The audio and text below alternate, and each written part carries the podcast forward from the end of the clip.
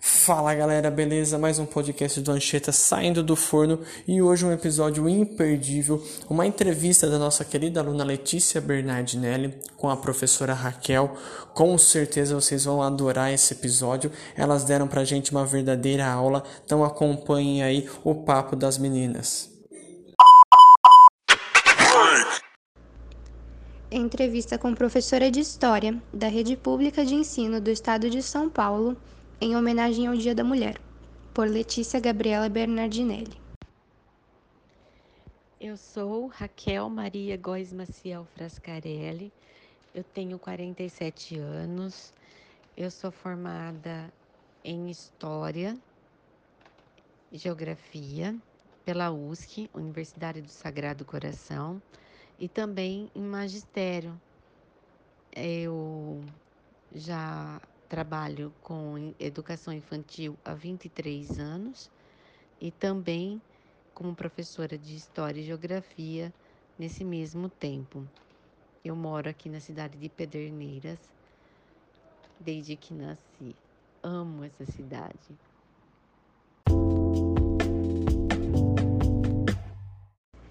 Você, como uma professora de história, acha que houve muitas mudanças conforme o passar dos tempos? o que gostaria de ressaltar?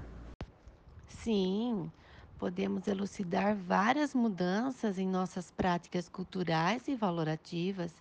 Elas podem ser interpretadas tanto quanto uma mola propulsora para avanços e transformações nas relações de gênero, como ainda representar obstáculos para a participação das mulheres em espaços de decisão e poder, como na sociedade e no mercado de trabalho. No século XX, depois das grandes guerras mundiais, dos avanços científicos e tecnológicos, é que surge irrevogavelmente a possibilidade de outro espaço para a mulher. Por volta da década de 40, o feminismo dá seus primeiros passos e, com isso, começa a pensar na possibilidade de um futuro diferente daquele que lhe reservavam culturalmente e historicamente para as mulheres. Eu gostaria assim de ressaltar a importância da política na vida das mulheres e como elas estão cada vez mais tomando seu espaço e provando sua capacidade. No seu ponto de vista, é fácil ser mulher em nossa realidade? Você se sente fragilizada como a sociedade impõe? Bom, eu amo ser mulher. Nasci em uma família que sempre valorizou a mulher. Fui educada para adquirir conhecimento, não me deixar abater pelos obstáculos que a vida impõe, sabe? Mas sim para fazer deles algo que me impulsionasse. Por isso, é, não me sinto fragilizada, ao contrário, cada vez mais pronta para alcançar meus ideais. Como professora, você sofreu algum preconceito que questionasse sua capacidade por conta do seu gênero? Não, eu nunca sofri nenhum preconceito por ser mulher. Talvez pelo fato de como eu tenha encarado o ser mulher. Qual seria um sonho seu como mulher?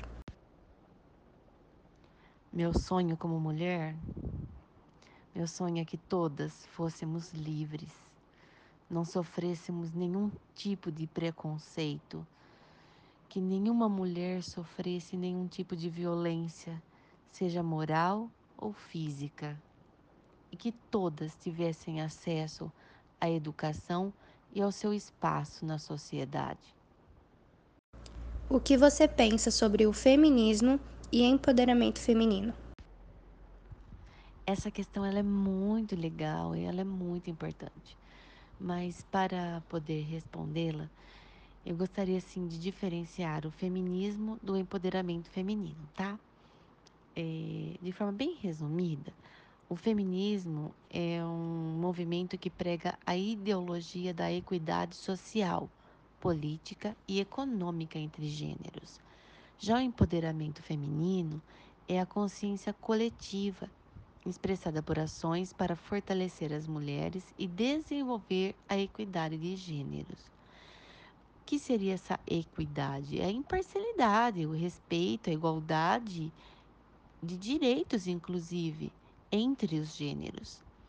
Então, é, empoderar-se é o ato de tomar poder sobre si. A mulher torna-se consciente de suas possibilidades e assim, né, ela também torna possível o empoderamento de grupos sociais que são invisíveis na sociedade, como por exemplo o grupo de negros, grupo de idosos. Então ela é capaz de transformar não só a si, mas transformar a sociedade também. Então eu acho assim muito, muito importante o empoderamento feminino. Isso é algo assim extremamente importante para a sociedade hoje. Qual a sua opinião sobre a cobrança em relação à beleza feminina? Penso que são como dogmas, que com o passar do tempo, com a mudança das mentalidades, esse também vai mudar. Mas depende de cada um de nós, né? Em primeiro lugar, nos aceitarmos e nos amarmos como somos e depois praticarmos a empatia. Certamente teremos um mundo mais feliz. O que você pensa sobre o tabu com o corpo da mulher? Relaciona essa questão com a anterior. Cabe a nossa mudança de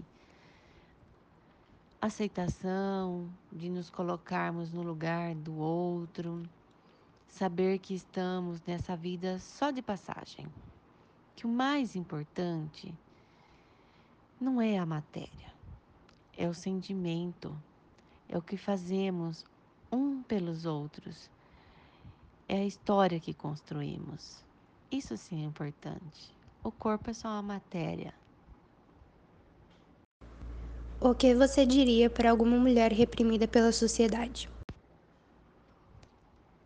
Em primeiro lugar, penso que ela deveria buscar a ajuda de um profissional, como psicólogo, terapeuta, que vai ajudá-la a resgatar o amor próprio e depois que ela viva intensamente cada instante de sua vida.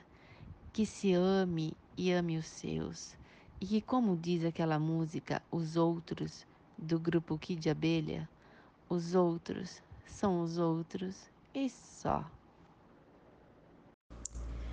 Qual a sua opinião sobre uma mulher que não se aceita mulher e decide fazer a troca do seu gênero? Essa é uma questão muito delicada ainda, né? Nós vivemos ainda numa sociedade muito cheia de preconceitos, muito cheia de limitações morais, mas mesmo assim eu penso que o que importa é sermos felizes. E ainda que a família é a coisa mais importante que temos. Expor para a família, sentar, conversar sobre os nossos sentimentos, sobre aquilo que nos incomoda, é muito importante. Chegar a um consenso. E se a pessoa decidir que isso, se essa transformação for a melhor coisa para a vida dela, para que ela seja feliz, que ela faça, que seja muito feliz, que não cabe a ninguém julgar ninguém. Nós não somos ninguém para julgar uns aos outros. É isso que eu penso. Que a primeira coisa que nós devemos fazer é olhar para dentro de cada um de nós, buscar mudar as coisas que podemos em cada um de nós e deixar com que cada pessoa siga sua vida feliz e em paz. E se pudermos ajudar uns aos outros, que façamos isso, mas façamos de coração. E que nós mulheres, juntas, unidas, faremos desse mundo um mundo cada vez melhor, porque nós não agimos somente com a razão, nós agimos com a sensibilidade, com o amor, com a emoção. Você consegue descrever em três palavras a mulher brasileira? As três palavras, eu diria corajosa, emotiva e criativa.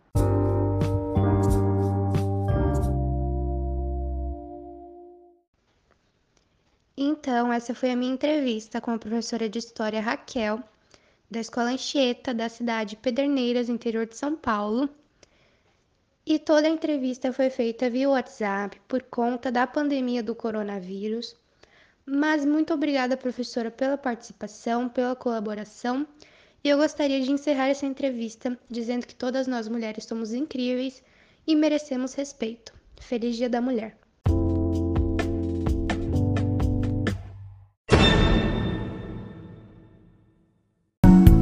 Hoje és o grande orgulho da cidade. Salve, salve, ginásio Anchieta.